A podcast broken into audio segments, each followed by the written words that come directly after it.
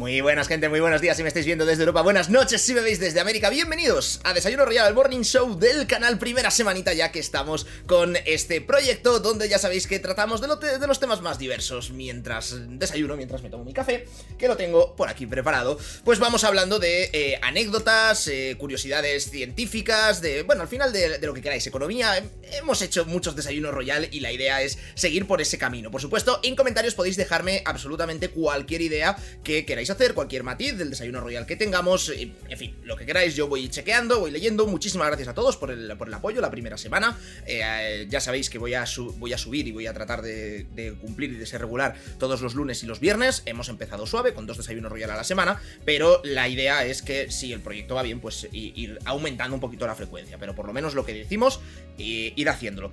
Hoy... Em, o para hoy que tenía pensado hablar de, es, una idea que, me, ha surgido durante la semana, la semana pasada, que no sé hasta qué punto eh, estáis eh, familiarizados con, con, Twitter o con polémicas que, pueda, que puedan surgir en, esa red social. Y digo Twitter porque en concreto es una red social donde como escribir es gratis y, todo el mundo, pues al final, tiene, tiene una opinión o tiene siempre algo que decir, porque otra cosa no, pero el ser humano es bastante bocazas, pues eh, se forman muchos, muchos debates eh, que muchas veces son estériles, es decir, que no, sirven absolutamente para nada, porque eh, la persona A piensa de una manera, la persona B piensa de la manera contraria, y por muchos tweets que, se pongan entre ellos casi ya insultándose, ninguna de las dos va a cambiar de opinión ni va a cambiar de, de parecer.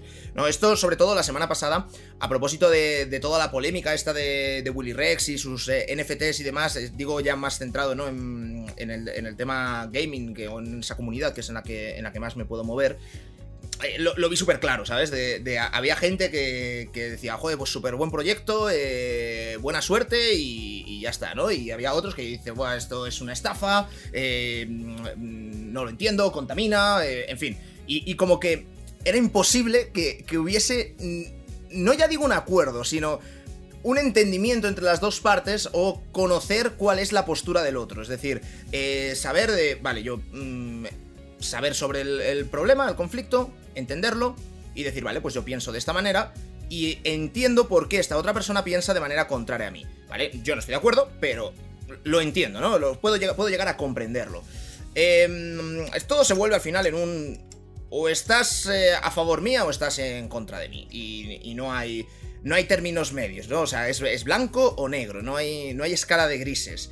Y, esto que, digo, que bueno, toma el ejemplo de esto de lo de, lo de Willy, pero, pero es, lo, es lo de menos, ¿no? O sea, eh, pasa con muchísimos temas políticos o que tienen que ver incluso con, la religión, ¿no? Eh, te pones a pensar en un debate que pueda surgir en términos de, aborto, en España, por ejemplo, con, los toros, si hay que, hay que prohibirlos completamente, si no hay que prohibirlos, energía nuclear, sí o no, estás a favor o en contra. Eh, pues ves que la calidad de la conversación ¿no? que, hay, que hay en las redes sociales, y, no solo en las redes sociales, ¿eh? también si, si, piensas en, discusiones o conversaciones que pueda haber con tu, con tu círculo de amigos o conocidos, eh, familia incluso, se, suele dar este, este, este fenómeno, ¿no? Que, que tú tienes tu postura, tú ya sabes cuál es tu postura, digamos, a favor o en contra, no haces nada por intentar entender la postura del contrario y eh, la combates o la, discutes pues con cierta vehemencia, vamos a, vamos a decir.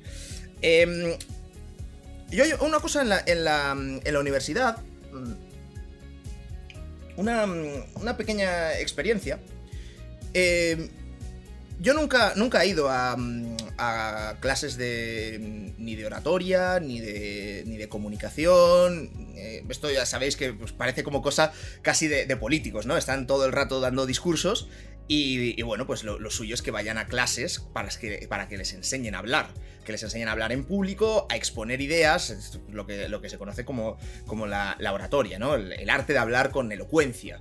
Eh, y elocuencia, pues en, el sentido de que tengas una manera de comunicarte o de expresarte que, sea eficaz para persuadir a, la gente, ¿no? Para, exponer, una, exponer una, un cierto número o abanico de ideas y pues bueno, al final se trata de, tú estás comunicando unas ideas, quieres persuadir a la otra persona, por lo menos para que las entienda y que, las acepte. Ya si, las adopta también, pues ya lo tienes, lo tienes todo ganado. Ese es el, arte, yo creo que de, cualquier político, si se le puede llamar arte, de, alguna forma lo que tenemos hoy en día. Pero bueno, eso, eso es otro, esto es otro tema. Entonces, yo recuerdo en la universidad que eh, una vez vi un eh, bueno, un, cartel que había ahí en, un corcho que había un, torneo del club de debate. Y digo, ¿qué narices? un torneo, yo, yo, hasta entonces había ido a torneos de karate, había ido a torneos de atletismo, había ido a, torneos de ajedrez. Em, ¿cómo, es, ¿Cómo es eso, no? De, un torneo, eh, de una competición de debate. Y, es que tenía curiosidad, además que, mm, bueno, yo, siempre me gusta apuntarme, apuntarme a cosas y más si hay algo, algo algún elemento de competición, a mí me, me, chifla competir. Y, mm, y bueno, pues eh, fui a informarme a ver de qué, de qué iba esto y es que por lo visto en la universidad había un club de debate que pues eh, no sé si una vez por semana y demás pues se reunía para aprender a hablar, aprender a expresarse, aprender a, dar argumentos para mm, no, no digo ya tanto no engañar sino, sino para poder traerte la discusión a tu terreno y, poder pues eso tener más elocuencia que decíamos que decíamos antes y ser más persuasivo. Eh, yo no yo no iba yo no iba a ese, a ese club de debate pero eran ellos los que organizaban la competición y, he de decir que la competición, y por eso lo estoy contando, em, consiste, por si alguien no, conoce cómo son estas, estas competiciones, consiste en prepararte un tema de debate. Es decir, tú sabes ya de antemano, pues de los ejemplos que daba antes, aborto. sí o no, a favor o en contra. Y mm, son además posturas que, son muy radicales entre sí. O sea, quiero, decir que como mm, eh, antes me quejaba, ¿no? De que eh, hay todo blanco o negro, faltan los grises, pero hay algunas posturas que no admiten tampoco tanto gris, ¿no? Que, es, como más, más claro cuando, cuando es una cosa, cuando es otra. Entonces, en el, en el club de debate, lo que, en la competición, tú lo que tienes que hacer tú solo o con, tu equipo, porque esta era una competición que era por parejas, era en equipo, pero tú lo que, tienes que hacer es prepararte el tema a fondo, tienes que hacer la investigación, buscar argumentos sobre, sobre el tema y tienes que buscar argumentos tanto para la postura a favor como para la postura en contra. Porque en el momento que vas a la competición, se lanza una moneda y pues si sale cara, tú eres a favor y si sale cruz, tú eres en contra. Entonces, independientemente de lo que tú puedas pensar, podría darse el caso de que te ves en la situación de tener que defender la postura contraria. Y tienes que defenderla como si verdaderamente te lo estuvieses creyendo. Como, como si verdaderamente dices, no, no, es que esto tiene que ser así. No, no es de, me ha tocado lo que yo quería, bueno, pues a ver cómo... No, no, no, no. Tienes que, tienes que hacerlo bien y tienes que convencer a, los rivales, ¿no? Que en este caso, después de la, discusión, ¿no? Se, dan unos turnos de palabra y luego hay un jurado que determina quién ha ganado la, discusión. Pero mm, es interesante, ¿no? Haces energía nuclear. Pues a lo mejor tú eres un firme defensor de la energía nuclear y, te toca defender que, no, que la energía nuclear es el, demonio y que, de ninguna manera, y, te has tenido que preparar y buscar argumentos en los que tú no crees, pero tienes que exponerlos de manera que, como si te los creyeras. Entonces, os cuento esto porque yo cada vez que veo una discusión de estas en, redes sociales o incluso en, la vida real, con mis amigos que se ponen a discutir, hay muchas veces que pienso, qué bien estaría que se, se parase, ¿sabes? Parásemos el tiempo y cada uno hiciese el ejercicio mental, aunque sea, de tratar de ponerse en la piel del otro, del otro o tratar de, vestirse del disfraz de la postura contraria. Porque creo que cuando, cuando entiendes la postura a favor y la postura en contra de cualquier tema, independientemente de cuál sea luego tu opinión, tu opinión está mucho más fundada. Porque entiendes toda la complejidad del problema o del asunto a discutir eh, en, toda su, plenitud al final. Sabes, sabes una postura, sabes otra, la has interiorizado hasta el punto de que serías capaz de discutirla y defenderla, aunque tú no creas en ella, con lo cual la postura que verdaderamente tengas va a ser una postura mucho más sólida, pienso yo. Y, creo que hacer este ejercicio ayudaría pues, a que la gente estuviera más tranquila, ¿no? En, eh, en, redes, o por lo menos elevaría la calidad, la calidad del debate, que bastantes veces es como muy todo lleno de tópicos en cualquier tema, ¿eh? Además, o sea, como que hay poquita calidad en, eh, el debate y en los argumentos que, se dan, ¿no? Y todo es como repetir consignas y, y, demás, viene muy impulsado por los políticos, porque al final eh, tratan de, persuadir eh, para, que la gente les vote, ¿no? Con ideas muy sencillas y que sean muy fácilmente propagables. Entonces, no pueden ser ideas complejas, tienen que ser ideas sencillas y eso pues al final hace... Eh, simplifica problemas complejos hasta un punto que, da casi vergüencita, pero... Pero bueno, es lo que, es lo que al final acaba ocurriendo y, yo muchas veces pues hago, hago ese ejercicio de veo, veo que hay un debate sobre algún tema y trato de parar y, decir, vale, ¿y esta persona por qué está... ¿Por qué piensa así, no? O por, qué ni tan siquiera se, defiende esta postura, cuando claramente yo pienso que es lo contrario. Y claro, me paro a pensar, digo, bueno, claro, pues dices esto y, esto, y bueno, pues si, te crees que esto va, a ocurrir de esta manera, o si piensas. Eh, en fin, luego tú ya lo vas, lo vas estructurando dentro de, dentro de tu cabeza y decides, no, bueno, pues aún ya con toda la información, sigo pensando esto, o a lo mejor cambias de parecer, o a lo mejor te pones en, un sitio más eh, equidistante o más, o más, gris, ¿no? Em, pero bueno, eh, yo creo que es un ejercicio que, que más en los tiempos que corren es, em, interesante eh, hacer.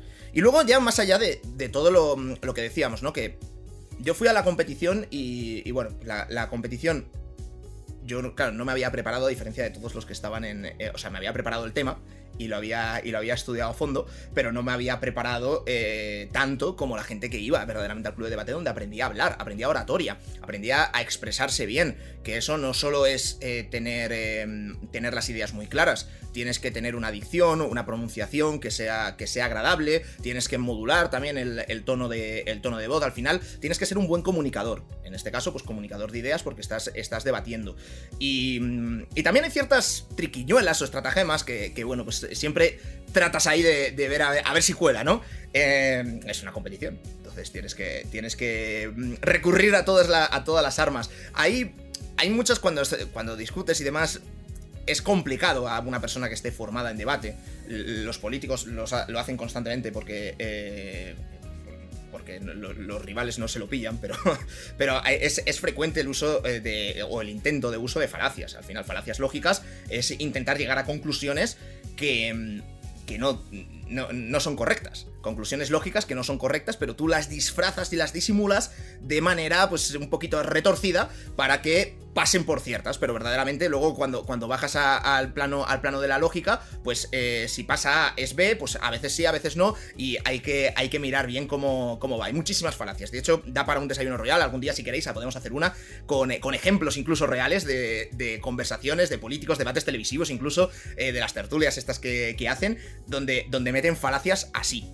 ¿No? O sea, una falacia, por, para que alguien me, entienda, hay, muchas clases, ¿no? Pero, por ejemplo, una, una falacia ad hominem es cuando estás intentando rebatir un argumento, no por el argumento en sí, no, o sea, no estás rebatiendo el argumento. Lo que, lo que tú haces es criticas a la persona que ha hecho, ha formulado ese argumento y eh, pretendes que por la crítica hacia esa persona se invalide todo su argumento. Cuando tú no, has atacado el argumento. Es como, es como si yo digo. Eh, a ver, qué sé yo, eh, Wizak. Imaginaos que Wizak eh, dice en todos sus vídeos, pues bueno, cuando, cuando por el meme este estaba, estaba con, el chispitas. Pero imaginemos ahora, pues, el, gigante noble, ¿vale? En Clash Royale, ¿no? Y, Wizak dice en todos sus vídeos que el gigante noble está rotísimo. Que, es una carta, que, es muy buena, es muy versátil, se pueden hacer muchísimos mazos. Y, yo tengo que argumentar que el gigante noble es eh, no, está roto. Tengo que, tengo que vender otra, otra idea. ¿Será verdad o no? Pero yo es lo que, lo que tengo que tratar de trasladar. Pues es como si digo